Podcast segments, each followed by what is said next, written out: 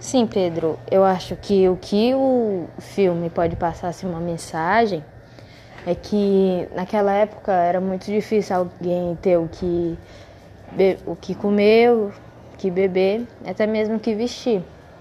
E claro, atualmente ainda tem isso.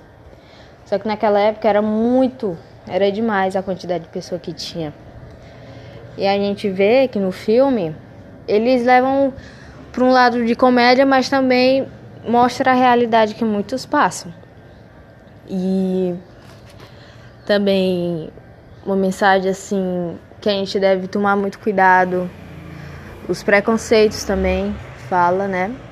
No, no final, já na parte da religiosidade, né? E também pra gente ter mais apego, né?